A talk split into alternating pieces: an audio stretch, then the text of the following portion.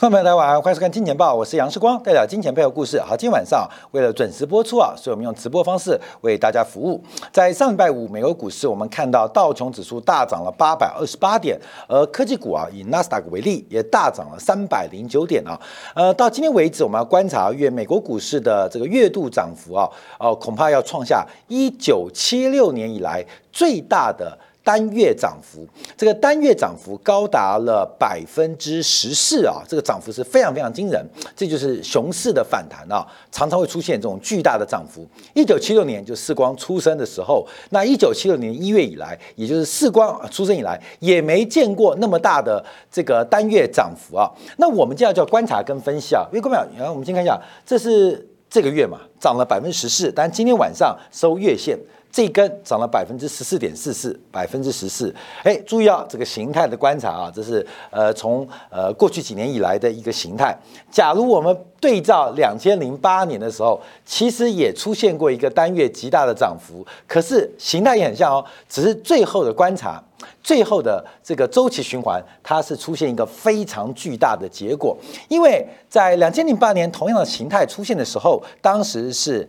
贝尔斯登出现了经营的风险跟破产的。状况使得美国股市出现了单月巨大的反弹，所以在两千零八年四月份的那个月份，虽然涨幅没有本月那么巨大，可是它也是一个逃命坡的行情。那我们今天要从几个面向来做一个观察跟掌握，都有直播方式跟大家来做报告跟分享。我们先看到欧洲现在出现最新的状况，我相信大家注意到，就是德国总理啊，呃，这个肖兹啊，将会在本周五进行这个呃国事访问。来到中国啊，为期走一天啊，当天来，当天又走，而且又回到德国，所以代表这个行程安排到，对于肖兹来讲，其实是非常非常的。呃，疲累跟辛苦，因为在两周之后要再度前往亚洲参加 G 团体的峰会，所以这次消资的安排啊，来的呃这个急，而且来得快，而且短暂的停留要回到德国。那我们就看到这一次的访问当中，到底出现什么样的一个变化跟发展啊？特别是在最近啊，我们看到几个消息，像北溪一号、北溪二号被破坏，这个德国似乎已经忍不住了，连。能源的自主政策，在国际的地缘政治框架之下，德国都没有。这个发言的空间，德国想取得最廉价、最安全的能源，在国际的地缘冲突政治当中遭遇到极端的霸凌跟破坏啊！我们看到这个欧洲缺气，那美国高价出口，那中间其实出口赚最多的是中国的航商。我们看中原海能上礼拜五公布财报，赚了超过三百亿啊！赚了超过三百亿啊！这个中国才才是这一次啊闷声发大财。大家了解到，美国虽然有廉价天然气，可是美国并没有庞大的，也没有天然气的运能。全球最大的天然气运能基本上都在亚洲的船商手上，而美国的天然气在今年的主要出口被中国。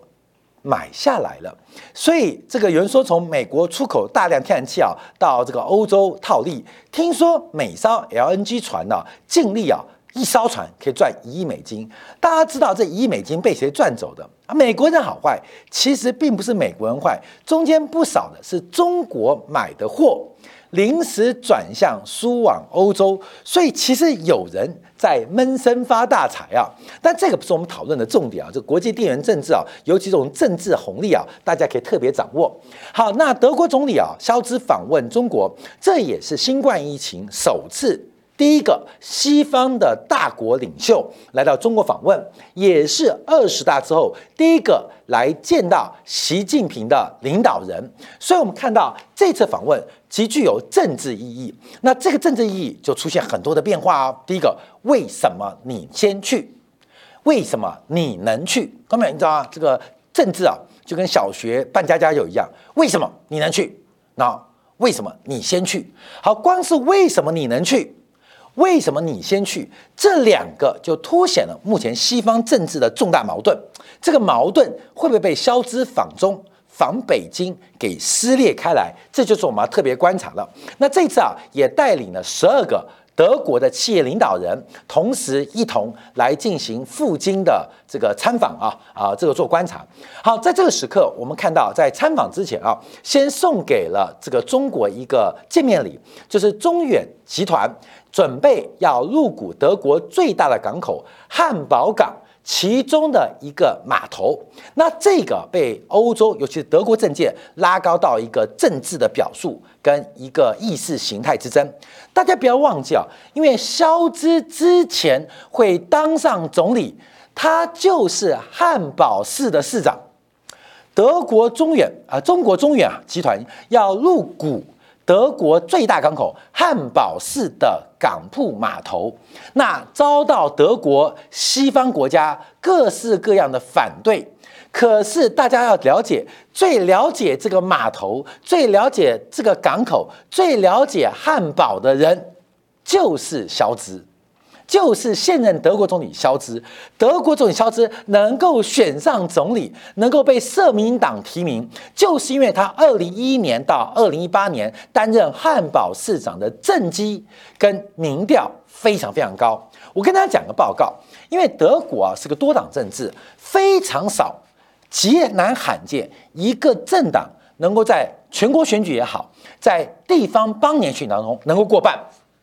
可是，在汉堡市议会，社民党是过半哦。为什么能过半？就是因为肖兹在担任汉堡市长的八年，政绩攻击卓越，深受汉堡市民的热爱。那汉堡不讲 Hamburg，汉堡基本上是德国第二大城市，也是欧盟第八大城市。也就是肖兹在汉堡市的政绩，他的务实主义。让他能够得到社民党的提名，后来担任德国总理啊，这是一连串的意外。可是那个意外啊需要基础，所以最来最了解汉堡这个港铺的是谁？难道是西班牙吗？难道是法国吗？难道是美国吗？最了解这个港口的就是肖兹，所以肖兹啊一直觉得你们不要吵了好不好？你们讨论那么多问题，其实都没有我了解。因为这一次啊，主要是这个呃跟德国最大的这个汉堡的物流中公司啊来进行一个换股的协商啊，那主要是批准中远集团能够持有百分之二十四点九的股份，而其中拥有一个码头的主要经营权。所以肖之为什么？呃，不管经济部的反对，不管内政、国防、交通、外交、财政部的一致反对，独自一人通过。因为这个啊是商业法案，只要在十月三十一号以前，德国联邦政府不给意见，就视同核准；不给否定意见，就视同准许通过。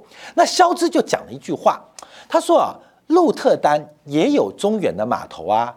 比利时的安特卫普也有中远的码头啊，为什么我们德国的汉堡不能有中远的码头？这不是中国或中远的问题，这是欧洲的港铺之争。鹿特丹、安特卫普。都是汉堡港最大的竞争对手。作为德国最大的出口进口港口，没有中远，没有中远的港铺，对于汉堡的竞争力会有深刻的影响跟打击啊！你们的拒绝到底为的是什么呢？而这只是入股，而且仅有一个港铺的经营权，有那么严重吗？所以它通过了。而这个通过当然是务实主义出发，可是，在国际外交，它具有一个非常重要的指标意义。为什么？这是肖兹要付给去北京之旅之前的一个最重要的批准计划，这大家要特别做观察跟了解。那这个反对力量在目前的直联盟，其实反对力量也不强。大家了解到，因为肖兹啊，他本人是一人救全党，一人救全党。啊，二零一八年啊，在台湾呢，韩国瑜是一人救全党；二零二零年，蔡英文是全党救一人。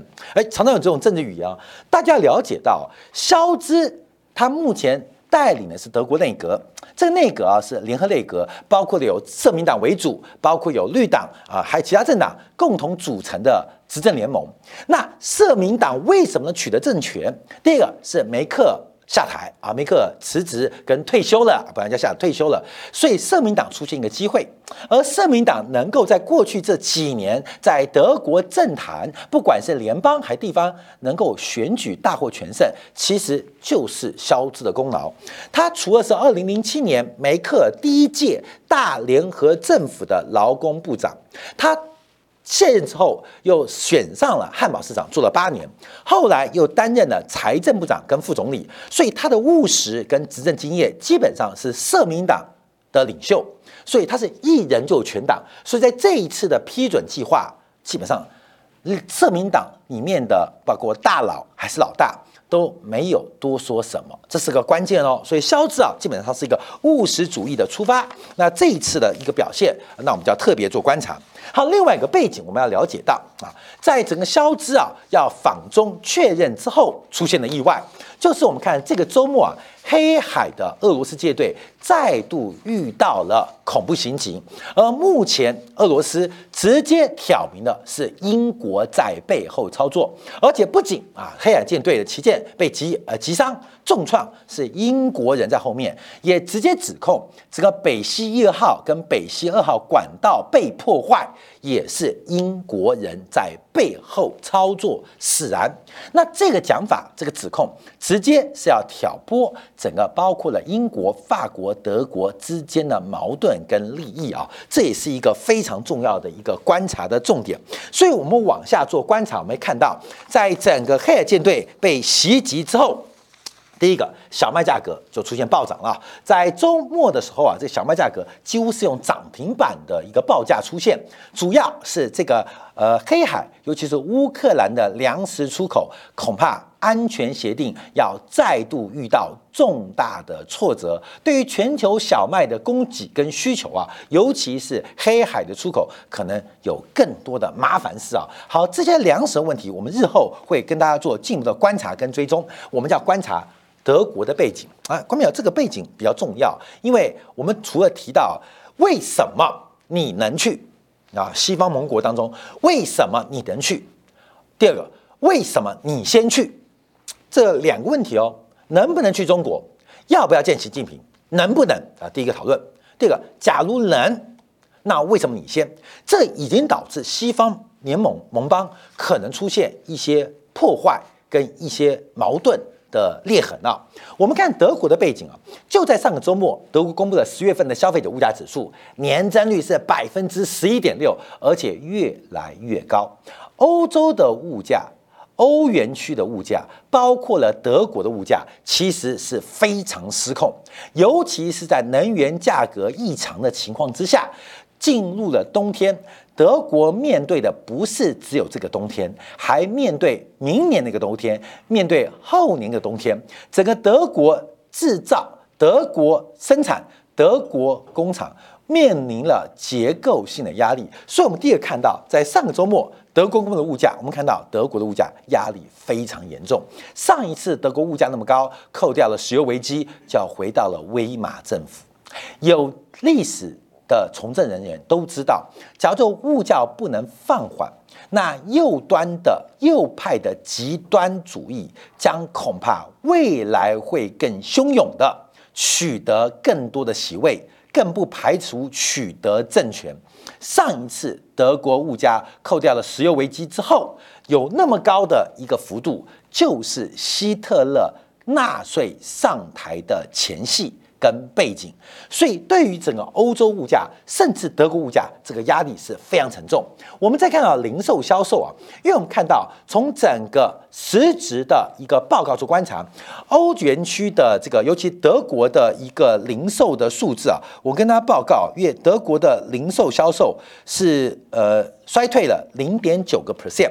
那继上个月衰退八月份衰退了一点五 percent 之后，整个德国的零售销售扣掉了物价的因素、名目价格因素之外，持续持事实上是持续走低。德国的经济其实压力是非常非常的大哦，其实压力是非常非常大哦，大家可能要特别来做一些观察留意。这也促成了为什么为什么这个消资啊？逼不得已要进行对中国的一个相关的访问动作。好，那我们看到在访问之前，其实肖兹跟马克宏也见面过啊，见面过。哎，观众朋友，其实我们有时候今天讲很多政治跟国际外交地缘关系啊，这是我们做节目常提到，因为谁掌握了生产资料，谁就决定生产关系，而这个生产关系会决定了顶层的政治结构。我们也可以倒推回来，这个顶层的政治架构。跟顶层架构的设计会决定生产关系谁谁谁是谁。那生产关系一旦确认下来，就会变成生产工具。我们是被剥削还是剥削别人一方？从这个角度可以看出整个经济的变化跟金融市场价格的波动。在上礼拜啊，其实马克龙跟苏苏兹啊见面啊会面了一个在这个法国的这个。呃，爱丽舍宫啊，进行了午餐会啊，其实中间啊矛盾冲突是非常非常大，大家在寻求共识啊，虽然最后没有共同的新闻发布会，也没有共同声明，可至少找到共识，就是肖兹跟马克宏至少寻找了一个共识，就是针对美国的保护主义跟美国的补贴法案给予了严重的斥责。为什么这样说了？因为现在，欧洲正在大乱。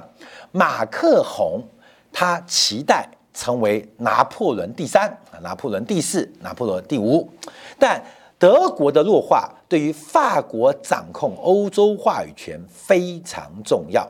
可是实力摆在面前，德国的经济实力跟国家的制造能力明显仍然领先于法国，所以弱化德国。可能是法国的战略利益，可是太弱的德国不符合欧盟的利益，也不符合作为未来欧盟领袖法国的利益，所以德法之间仍然找到了一些共识跟共同的敌人，就是针对美国的通胀削减法案，也就是在普丁旁边的煽风点火或不断的善意提醒之下。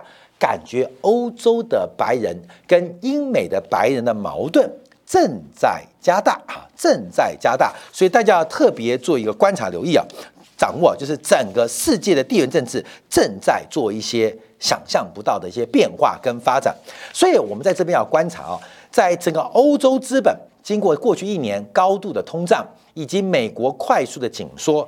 欧洲会觉醒吗？而肖兹访问中国这个觉醒，会是一个偶然的事件，还是一个趋势的开端？对于整个俄乌战争的延宕，可能新的秩序的产生，会要特别值得做关注哦。德法之间在所有矛盾之中找到些微的共识。他们的共识竟然不是针对俄罗斯，竟然不是针对中国，而是针对美国拜登的通胀削减法案。这一点让英美的媒体跟政界感到高度的紧张，也就是非昂格鲁萨克逊的白人似乎开始出现一些不同的变化，我们要特别留意。好，同时我们要讨论第一个，肖兹为什么能去？第二个。为什么先去？我们看目前啊，在整个反俄反中的主要领袖，就是欧盟的主席冯德莱恩。那冯德莱恩在确定知道肖兹本周五访问中国之后，他仍然提出了反对质疑的声音。那马克龙知道肖兹访中之后，也是非常生气。看到没有？就是个问题：为什么能去？为什么你先去？为什么能去？为什么你先去？从能不能去？到谁先去的问题，所以肖兹不仅突破了第一个瓶颈，能不能去？我要去。那。既然要能去，那为什么你先去？所以这次肖兹的一个拜访行动，其实安排的是有点紧凑，让法国的总统马克宏以及欧盟主席冯德莱恩有一点点措手不及。耶，看到没有？这就是西方欧洲现在矛盾的一个开端哦。而这个矛盾的开端会不会进一步引发欧洲金融市场跟欧元区的脉动，也是值得我们特别做观察跟留意的方向哦。所以，我们就回回来分享肖兹的这个人。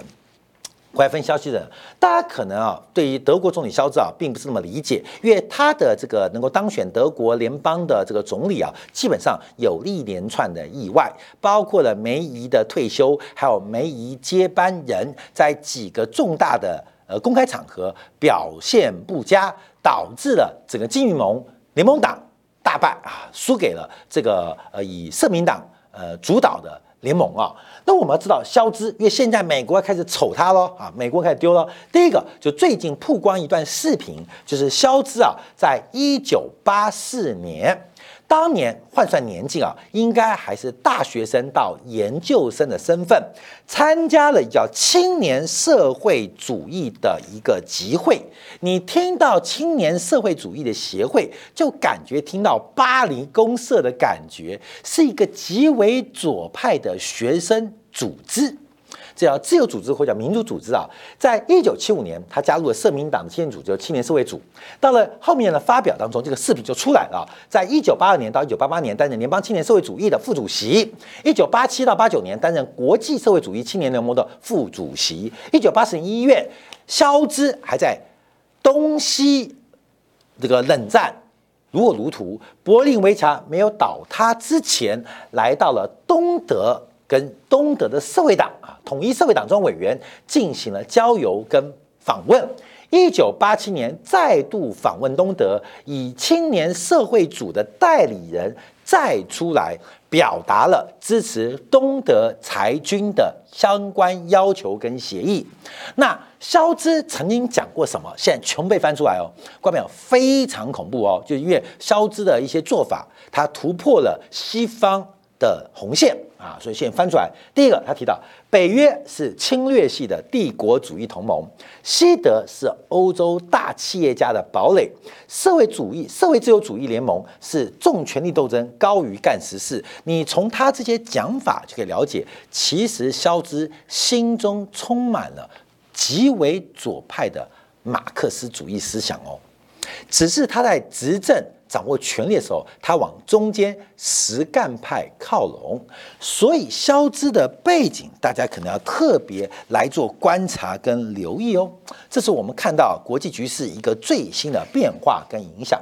最后我们看到，肖兹除了接受跟允许了中远集团入股汉堡港之外，同时又送下第二个大礼啊，就是中资公司赛维电子，因为其他之前啊收购了一家瑞典的半导体公司，而这家公司又想收购德国的汽车芯片制造商埃尔默斯半导体公司，那这个收购价大概是八千五百欧元呢，八千五百万欧元，规模不大，但有象征意义。虽然埃尔默斯这家半导体公司啊，你听了八千五百万欧元呢，大概这个产能啊也不大。啊，制程也不先进，可是，在目前中美半导体对决的过程当中，竟然有一个指标的案件被中国突破，就是这个收购案啊，就是这个收购案。